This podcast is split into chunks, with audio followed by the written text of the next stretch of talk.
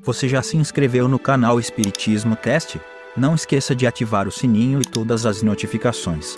Assim te informaremos quando houver novos vídeos. E ajude a manter este trabalho voluntário, clicando em Seja Membro. Com isso você nos ajuda a produzir mais conteúdo sobre nossa rica doutrina, com a melhor qualidade técnica possível. E não se esqueça de clicar no like e compartilhar com seus amigos. Gratidão pela sua presença.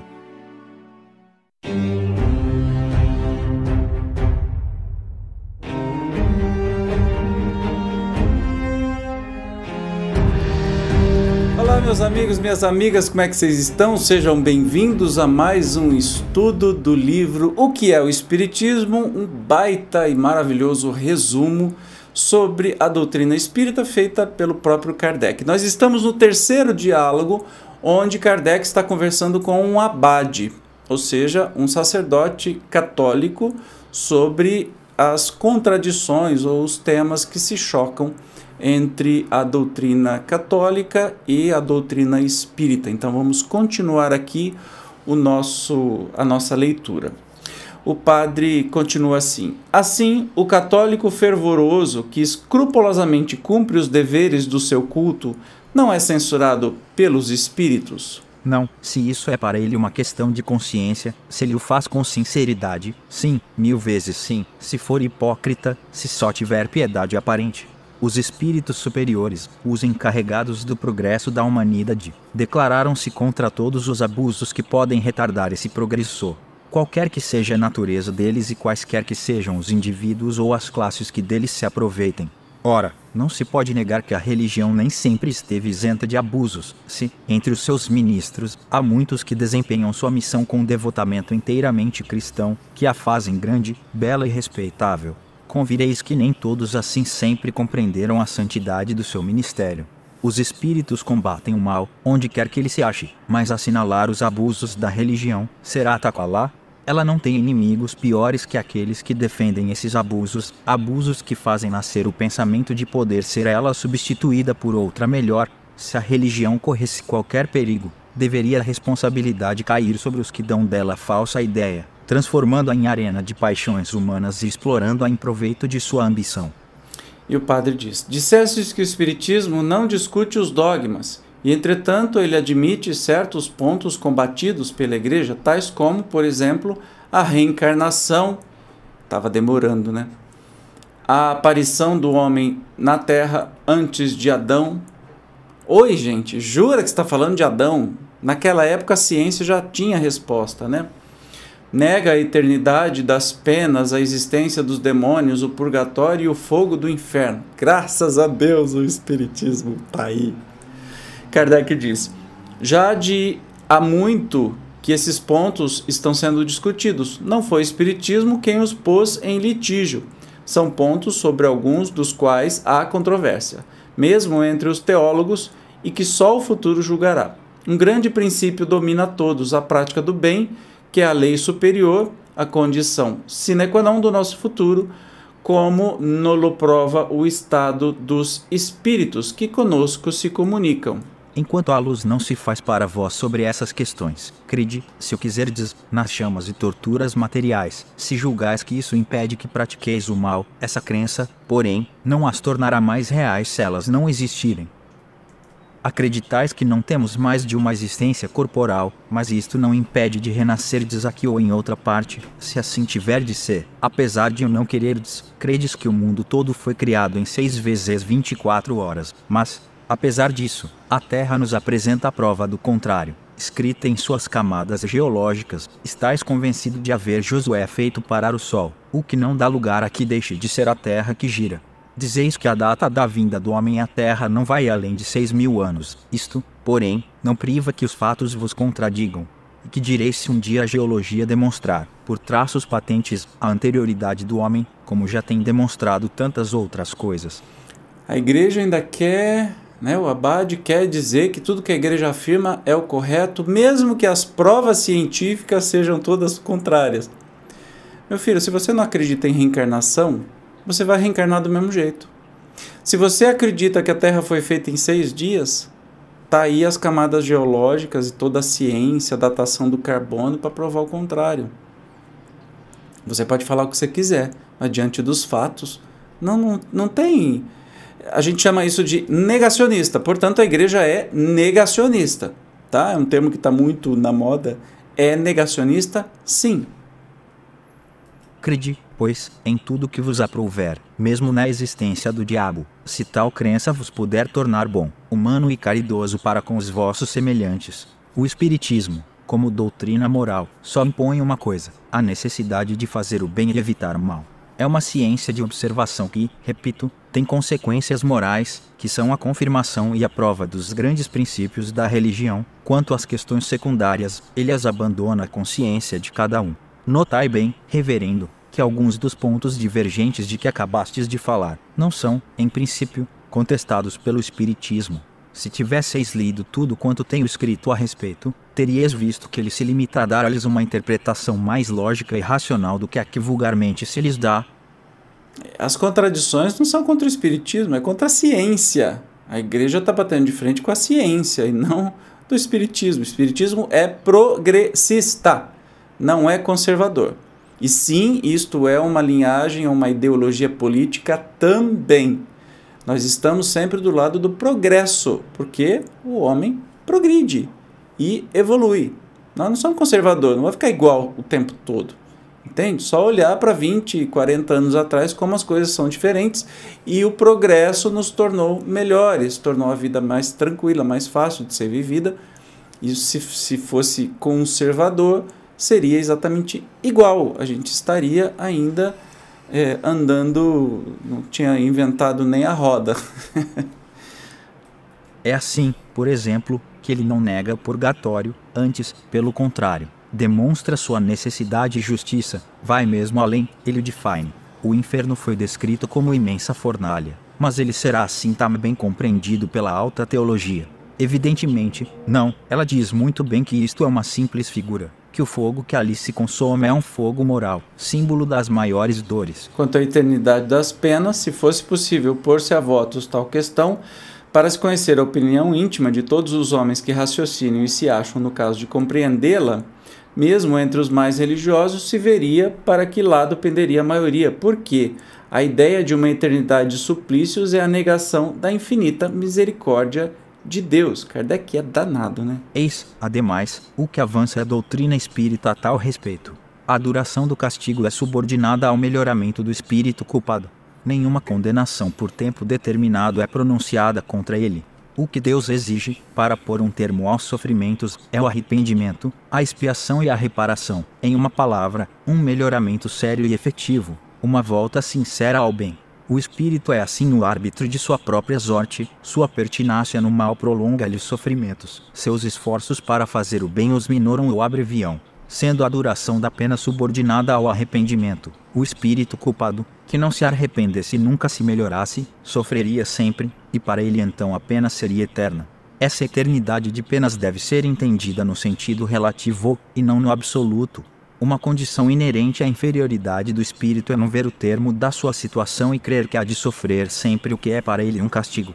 Desde que, porém, sua alma se abra ao arrependimento, Deus lhe faz entrever um raio de esperança. Esta doutrina é, por certo, mais conforme a justiça de Deus, que pune, enquanto o culpado persiste no mal, e concede-lhe graça desde que ele volte ao bom caminho. Quem imaginou essa teoria? Seríamos a nós. Não, são os espíritos que a ensinam e provam, pelos exemplos que diariamente nos fornecem. Os espíritos não negam, pois, as penas futuras, pois que são eles mesmos que nos vêm descrever seus próprios sofrimentos, e este quadro nos toca mais que o das chamas perpétuas, porque tudo nele é perfeitamente lógico. Compreende-se que isto é possível, que assim deve ser, que essa situação é uma consequência natural das coisas, o pensador filósofo pode aceitá-lo, porque nele nada repugna à razão. Eis porque as crenças espíritas têm conduzido ao bem muita gente, mesmo entre os materialistas, aos quais não fazia moço medo do inferno, como lhes era pintado. E o padre, admitindo esse raciocínio, não julgais que o vulgo, ou seja, o povão, precisa de imagens mais impressionantes antes que de uma filosofia que ele não pode compreender, vamos lembrar que o Kardec falou, e eu torno a repetir aqui, que os teólogos, quem estuda de verdade, não acredita em Adão e Eva, não acredita nesse monte de imagem criada nem no inferno, nem em céu, nem nessas coisas. Por quê? Se você for estudar a fundo, a lógica não, não faz mais sentido. Mas se apresenta isso para o vulgo, que nem o Abade falou, para o povão, para que o povão, sem conhecimento, especialmente na época, sem educação, tinha que acreditar numa alegoria. E é essa a pergunta, né? Admitindo, você não acha que o povão precisa de imagens mais fortes para do que uma filosofia que não pode entender? E o Kardec responde: é isso um erro que tem lançado mais de um homem no materialismo, ou pelo menos afastado mais de um homem da religião. É, vamos botar o Zezinho para ler aqui. Chega o momento em que essas imagens não impressionam mais, e então aqueles que não aprofundam as coisas, não aceitando uma parte, rejeitam o todo, porque, dizem eles, se me ensinaram como verdade incontestável um ponto que é falso. Se me deram uma imagem, uma figura, pela realidade, quem me afiança que o resto seja verdadeiro? Se, pelo contrário, a razão, crescendo, nada tem a repelir, a fé se fortifica, a religião ganhará sempre em seguir o progresso das ideias, se alguma vez ela corre perigo, é quando os homens querem avançar e ela deseja ficar estacionária. Comete um erro de época quem espera conduzir os homens de hoje pelo medo do demônio e das torturas eternas. Eu posso dizer que é exatamente o que aconteceu comigo. Católico desde criança, desde o berço, fiz de tudo na igreja católica, só não fui padre, mas todo o resto eu fiz. E que as inconsistências desses ensinamentos ditos como verdades e não são, né? Um exemplo bem claro é a criação do mundo em seis dias e descansou no sétimo, como se Deus precisasse descansar, precisasse descansar. É, começaram a ruir toda em tudo que eu acreditava. E eu passei um ano ateu, porque foi tão violento o negócio que eu não acreditei mais em nada. Porque a lógica me falava: olha, Evandro, isso é absurdo. Então aí caiu por terra toda a minha fé, que eu tinha construído ao longo de, de uma vida inteira. Então esse é o problema de você ficar inventando historinha que foge da razão. Ah, teve Adão e Eva, que teve Caim e Abel, que um matou o outro, e aí envergonhado ele fugiu para não sei onde, constituiu família e de lá nasceu uma geração. Com quem? Com o gado, com, com a, as cobras, com, com quem? Geração de quê, cara pálida, se o cara estava sozinho, sabe? Essas inconsistências mais afastam as pessoas da religião do que aproximam. É preciso é que a gente tenha uma fé raciocinada, uma fé de gente adulta e não mais esses contos da carochinha para iludir criancinha. Tem que tomar cuidado com isso o padre diz: a igreja com efeito reconhece hoje que o inferno material é uma figura. Olha, o padre diz isso em 1850, tralalá. Mas tem um monte de pastor que está botando medo em você que frequenta a igreja dele, que o inferno existe mesmo. Oi? Como assim? Qual é o interesse dele? Tomar o seu dinheiro. Só. Então, a igreja reconhece que hoje o inferno material é uma figura, mas isso não exclui a existência dos demônios. Sem eles, como explicaria, como explicar a influência do mal que não pode vir de Deus? Então, eles falam que o demônio foi um ser criado por Deus extremamente para o mal e vai ficar o tempo todo cutucando todo mundo. A gente estuda isso no céu e inferno, estuda isso em outros lugares. Vamos ver o resumo maravilhoso que o Kardec faz sobre este assunto. O Espiritismo não admite os demônios no sentido vulgar da palavra, porém, sim, os maus espíritos, que não valem mais do que aqueles e que fazem igualmente o mal, suscitando maus pensamentos, somente ele diz não serem eles seres à parte. Criados para o mal e perpetuamente votados a isto, espécie de párias da criação e algozes do gênero humano, são seres atrasados, ainda imperfeitos, mas aos quais Deus reservará o futuro. Nisso concorda o Espiritismo com a Igreja Católica Grega, que admite a conversão de Satã, alusão ao melhoramento dos maus espíritos. Notai também que a palavra demônio não implica a ideia de mau espírito, que lhe é dada pela acepção moderna, porque a palavra daimonion, grega, significa gênio, inteligência. Seja como for, hoje ela exprime um espírito mau. Ora, admitir a comunicação dos maus espíritos é reconhecer, em princípio, a realidade das manifestações, a questão está em saber se são eles os únicos que se comunicam, como afirma a Igreja para motivar a proibícia cedilha maiúsculo O, feita por ela, de se comunicar com os espíritos. Aqui, nós invocamos o raciocínio e os fatos. Se os espíritos, quaisquer que eles sejam, se comunicam, não pode ser senão com a permissão de Deus. É possível que ele só o tivesse permitido aos maus, como deixando a esses toda a liberdade de virem enganar os homens, Deus poderia impedir que os bons eles viessem fazer um contrapiso, neutralizar suas doutrinas perniciosas.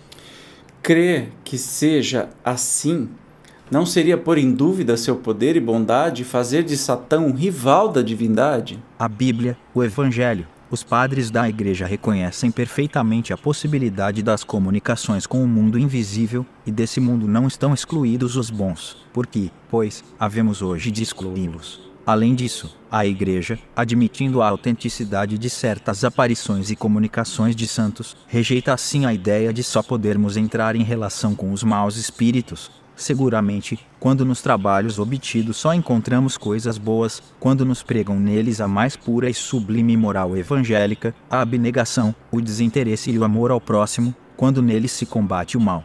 Qualquer que seja o aspecto sobre que se mostre, será racional crer que o espírito maligno assim proceda.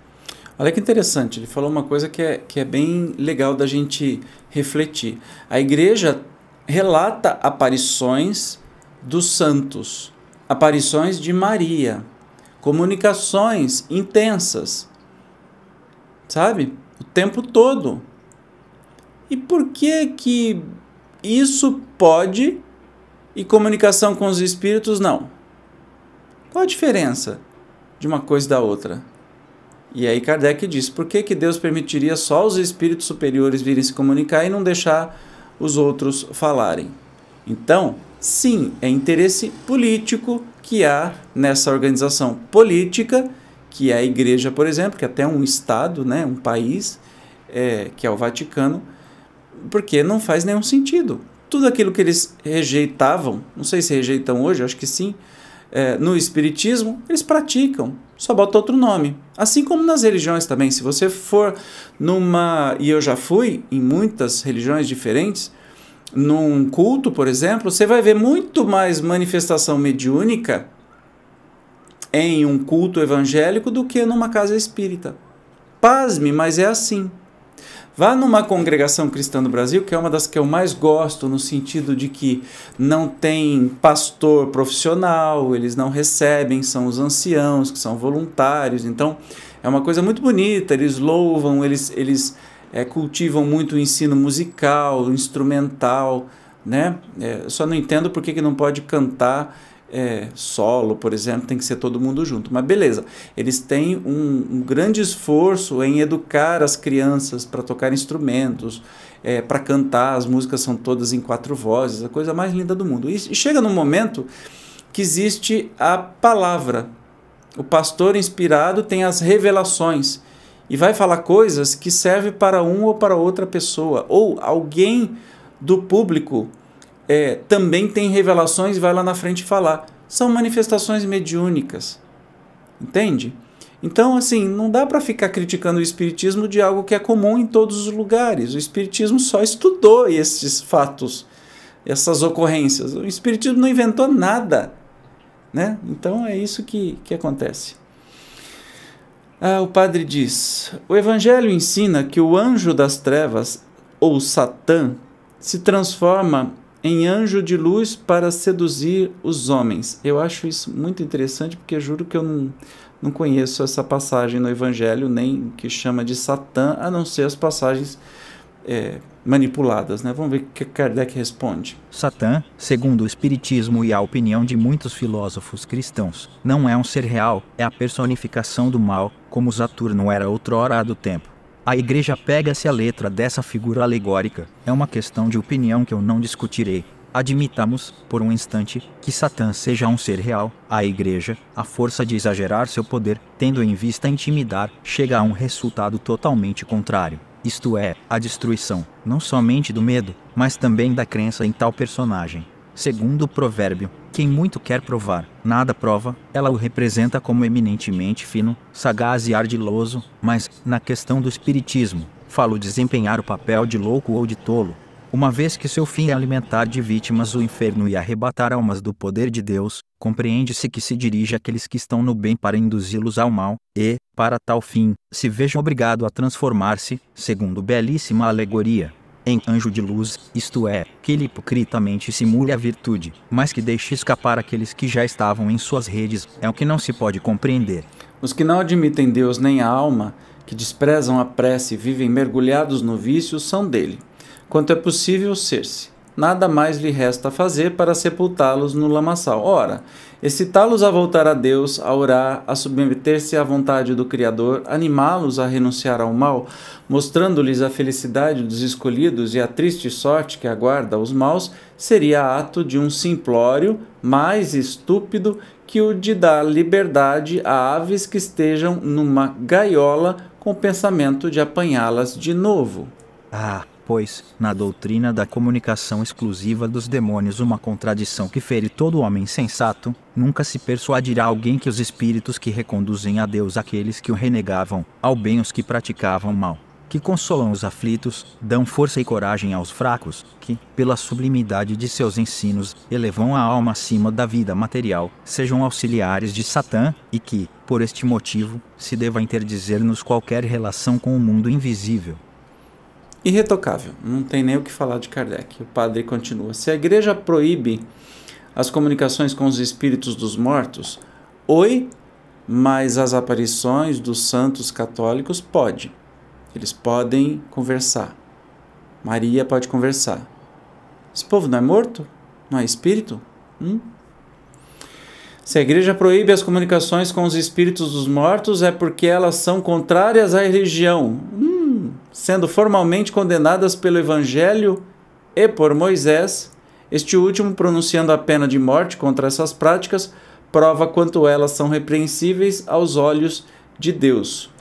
Então, eu os convido a estudar este tema na doutrina espírita que deixa muito, muito claro. Mas vamos ver o resumão aqui do Kardec, olha que lindo. Peço-vos perdão, mas essa proibição não se encontra em parte alguma do Evangelho. Ela se acha somente na lei mosaica. Trata-se de saber se a Igreja coloca a lei mosaica acima da evangélica, assim será, por certo, se ela for mais judia que cristã. Ui. Devemos mesmo notar que, de todas as religiões, é a judaica a que faz menos oposição ao espiritismo, contra cujas evocações ela não invocou a lei de Moisés, em que se apoiam as seitas cristãs. Se as prescrições bíblicas são o código da fé cristã, por que proíbem a leitura da Bíblia? Que diriam se se proibisse a um cidadão o estudo do código das leis do seu país. A proibição feita por Moisés tinha então a sua razão de ser, porque o legislador hebreu queria que o seu povo rompesse com todos os hábitos trazidos do Egito, e de entre os quais o de que tratamos era objeto de abusos. Não se evocava então os mortos pelo respeito e afeição tributados a eles, nem com o sentimento de piedade, mas sim como meio de adivinhar, como objeto de tráfico vergonhoso explorado pelo charlatanismo e pela superstição, nessas condições, Moisés teve razão de proíbi-lo. Se ele pronunciou contra esse abuso uma penalidade severa, é que eram precisos meios rigorosos para conter esse povo indisciplinado, também quanto à pena de morte, era pródiga a sua legislação. É, pois, um erro apoiar-se na severidade do castigo para provar-se o grau de culpabilidade da evocação dos mortos. Se a interdição da evocação aos mortos vem do próprio Deus, como a Igreja pretende, deve também ser Deus quem marcou a pena de morte contra os delinquentes. Esta pena passa a ter uma origem tão sagrada como a interdição. Neste caso, por que não a conservam também? Todas as leis de Moisés são promulgadas em nome por ordem de Deus. Se creem que Deus seja o autor delas, por que não as observam ainda? Se a lei de Moisés é para a igreja um artigo de fé sobre um ponto, por que deixa de sê-lo sobre todos os outros? Porque recorrem a ela naquilo que precisam e repelem-na no que não julgam conveniente. Qual o motivo de não seguirem todas as suas prescrições, entre outras a da circuncisão, a que Jesus se sujeitou e que não aboliu? Havia na lei mosaica duas partes 1. A lei de Deus, resumida nas tábuas do Sinaí, lei que foi conservada porque é divina, e o Cristo não fez mais que desenvolvê-la. 2. A lei civil ou disciplinar, apropriada aos costumes do tempo, e que o Cristo aboliu. Hoje as circunstâncias são outras, e a proibição de Moisés já não tem razão de ser. Além disso, se a igreja proíbe a evocação dos espíritos, poderá também impedir que eles venham sem ser chamados. Não estamos vendo diariamente manifestações de todos os gêneros entre pessoas que nunca se ocuparam com o espiritismo e antes de ele ser divulgado não se davam tantas delas. Outra contradição: se Moisés proibiu evocar os espíritos dos mortos, é uma prova de que eles podem vir. Do contrário, essa interdição seria inútil. Se, em seu tempo, podiam eles entrar em relação com os homens, ainda hoje podem, e, se são espíritos de mortos, não são exclusivamente demônios. Antes de tudo, devemos ser lógicos. E foi divino. Você entendeu? Na época de Moisés tinha duas grandes leis, digamos assim, porque não existiam leis civis e Moisés teve um trabalho danado porque era um povo indisciplinado, muito difícil, muito arredio, que ficou escravizado durante muito tempo e tinha, traziam costumes do, do, dos povos egípcios, inclusive o principal costume de se consultar com as pitonísias ou as adivinhas. Então, é disso que vem a, a alegação de é, proibição de evocar os mortos, porque na, tá na Bíblia isso. Se Moisés diz assim: se em vez de seguir os preceitos de Deus, se for procurar a invocação dos mortos, aí Deus vai punir com a morte. Por quê? Naquela época a única coisa que se podia falar é que você teria uma punição depois de morto. É, claro que Deus não quer a morte de ninguém, então era uma, uma figura de linguagem utilizada na época que teve sua, sua utilidade. Hoje em dia nós temos a nossa lei, não precisa de religião nenhuma dizer se a gente fizer coisa errada a gente vai ser punido, mas naquela época não existia. E Moisés queria quebrar estes estes costumes antigos, e já que os egípcios adoravam muitos deuses, também o, o, povo hebreu, que era um povo escravo, trazia esse costume. Então Moisés teve um trabalho danado e colocou um monte de série de leis dizendo em nome de Deus para que as pessoas seguissem. Leis hoje que não são seguidas. Então as igrejas de má fé de hoje em dia vêm citar essa passagem de que ah, Moisés mandou proibir a comunicação, Deus castiga de morte mas esquece de todas as outras. E tem um monte de coisa absurda. Inclusive que diz que a mulher é submissa ao marido, que não pode ser, é, não pode estudar, não pode fazer nada, tem que ser submissa ao marido e tantas outras coisas que naquela época, daquela sociedade, oito mil anos atrás, era pertinente e tinha um objetivo. Diferente das leis mosaicas, ou seja, os dez mandamentos, que até hoje são leis morais e que, que Jesus veio e é, amplificou isso, resumiu e amplificou. Já todas as outras, Jesus aboliu. Ele falava: olha, não é isso, não é o que você come que te torna impuro, e sim o que sai da sua boca. Por que, que as igrejas não são, não também olham para isso? E aí eu gostei que o, o, o Kardec diz bem do começo, né? Se a igreja dita cristã segue muito mais as leis de Moisés do que os ensinamentos de Jesus, então não é nem cristã, é judaica. Entende? Como é que são as coisas? É só pensar um pouquinho, gente. Tá tudo aí escrachado. É só pensar um pouquinho.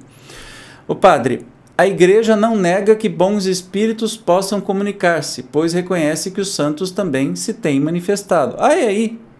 Ela, porém, não considera bons aqueles que vêm contradizer seus princípios imutáveis. Olha a arrogância da igreja, ou seja, é bom espírito desde que não contraria as baboseiras que eles resolvem dizer.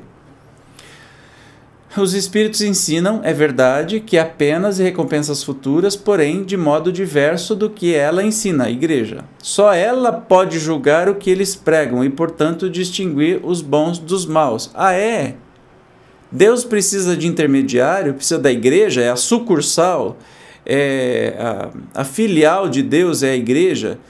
Então, o que a igreja fala, julga, é isso que Deus pensa?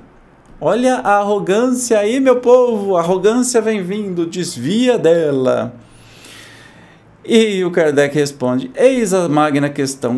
Galileu foi acusado de heresia e de ser inspirado pelo demônio porque vinha revelar uma lei da natureza provando o erro de uma crença julgado inatacável.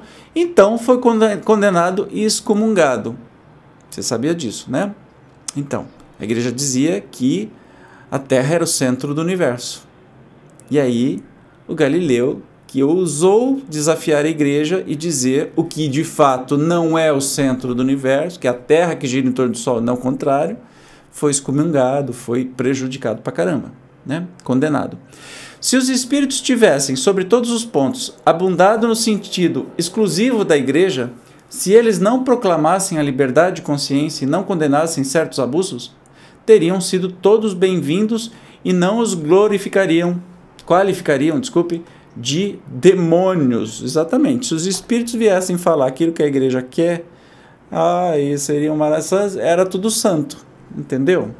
Tal é também a razão por que todas as religiões, os muçulmanos como os católicos, crendo-se na posse exclusiva da verdade absoluta, olham como obra do demônio qualquer doutrina que não é inteiramente ortodoxa do seu ponto de vista.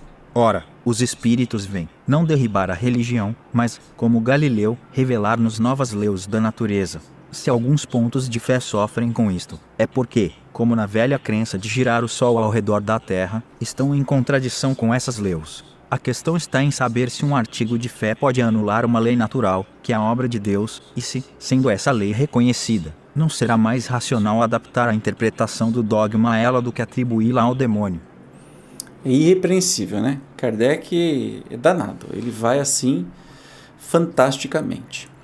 E que bom, vamos de novo interromper este terceiro diálogo para a gente continuar no próximo programa, já que tem muita coisa pela frente, está ficando cada vez melhor, né? Eu te espero, como sempre. Obrigado pela sua presença. Até lá. Tchau.